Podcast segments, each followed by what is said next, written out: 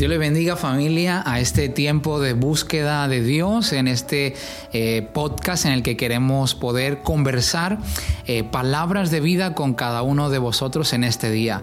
Hoy eh, me gustaría y, tengo la oportunidad de poder conversar con todos ustedes por este medio y poder realmente tener un tiempo de, Dios, un tiempo en el que la palabra del Señor llega a nuestras vidas. El podcast que me gustaría poder compartir en el día de hoy viene titulado como una cuestión de sentido. Ah, cuando vemos en Deuteronomio capítulo 5, versículo 33, que lo que nos dice la palabra, ahí en el capítulo 5, 33, cita de la siguiente manera y dice, andad en todo el camino que Jehová vuestro Dios os ha mandado para que viváis y os vaya bien y tengáis largos días en la tierra que habéis de poseer.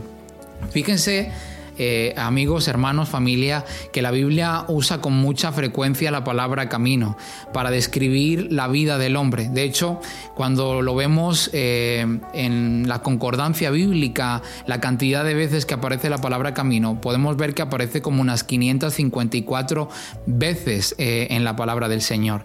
Y lo utiliza con diferentes referencias, la utiliza con referencias de el buen camino, el camino que ha trazado eh, que ha sido trazado por Jehová, el camino torcido, el camino malo que lleva a la perdición. Así que vemos que hace diferencias, diferentes referencias a la palabra camino y nos ayuda muchísimo. De hecho, eh, lo utilizamos bastante dentro de, nuestro lenguaje cristiano, por decirlo de alguna manera. Pero algo muy importante y que sí que lo tenemos en cuenta es cómo lo cita en el, Nuevo Testamento, una de las referencias quizás más importantes para nosotros que, lo, que hace eh, el Evangelio de Juan en el capítulo 14, versículo 6, hablándonos de que Cristo es el camino. Realmente nos encanta, nos encanta saber y nos encanta agarrar esa palabra, ¿verdad? De que Cristo es nuestro camino. Y de hecho, de esto se trata. El propósito de, esta reflexión es meditar acerca de nuestro peregrinaje espiritual, acerca de ese camino que tú y yo estamos realizando. Podríamos pensar en varios caminos, podríamos pensar en, y, lo hablamos a veces, eh, eh, no es que está fuera de los caminos, pero creo que que más que diferentes caminos, creo que es útil pensar en un solo camino, pero en dos direcciones posibles, porque dependiendo en la dirección en la que nos movemos, eh, el camino tiene dos sentidos. Delante de nosotros está el Señor eh, Jesucristo y la palabra eh, describe este destino como llegar a ser como Él. Cuando nosotros caminamos en pos de Él, eh, la palabra de Dios nos habla de que llegaremos a ser como Él en Romanos capítulo 8.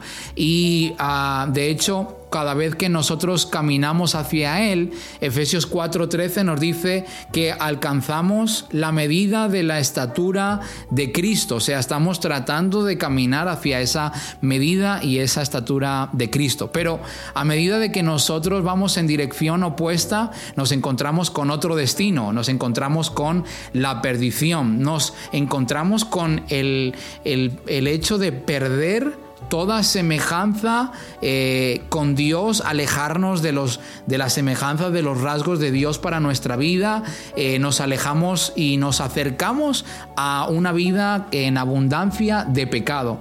Y entonces todo esto nos lleva a la pregunta de eh, cómo se mueven, cómo nos movemos en, en, ese camino, cómo nos estamos moviendo.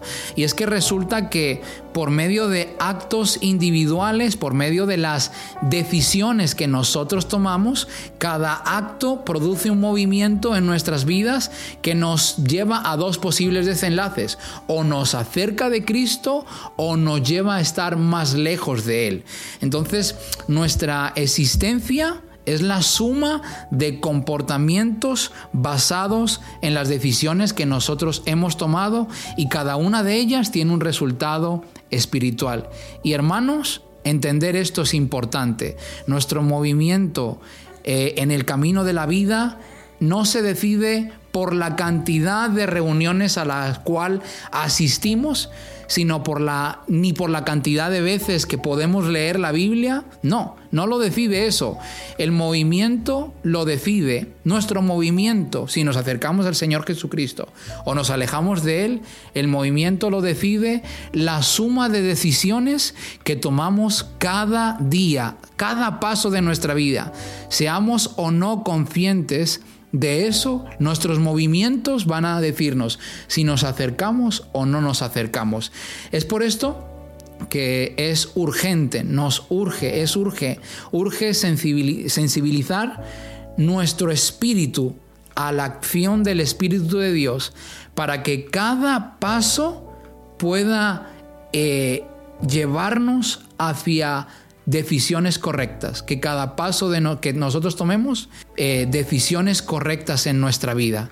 Así que hermanos, espero que esta palabra eh, que hoy eh, hemos compartido con ustedes sea de gran bendición para cada uno de vosotros y podamos caminar hacia el Señor Jesucristo en esa búsqueda de Dios que tanto nos beneficia a cada uno de nosotros. Que el Señor os bendiga grandemente.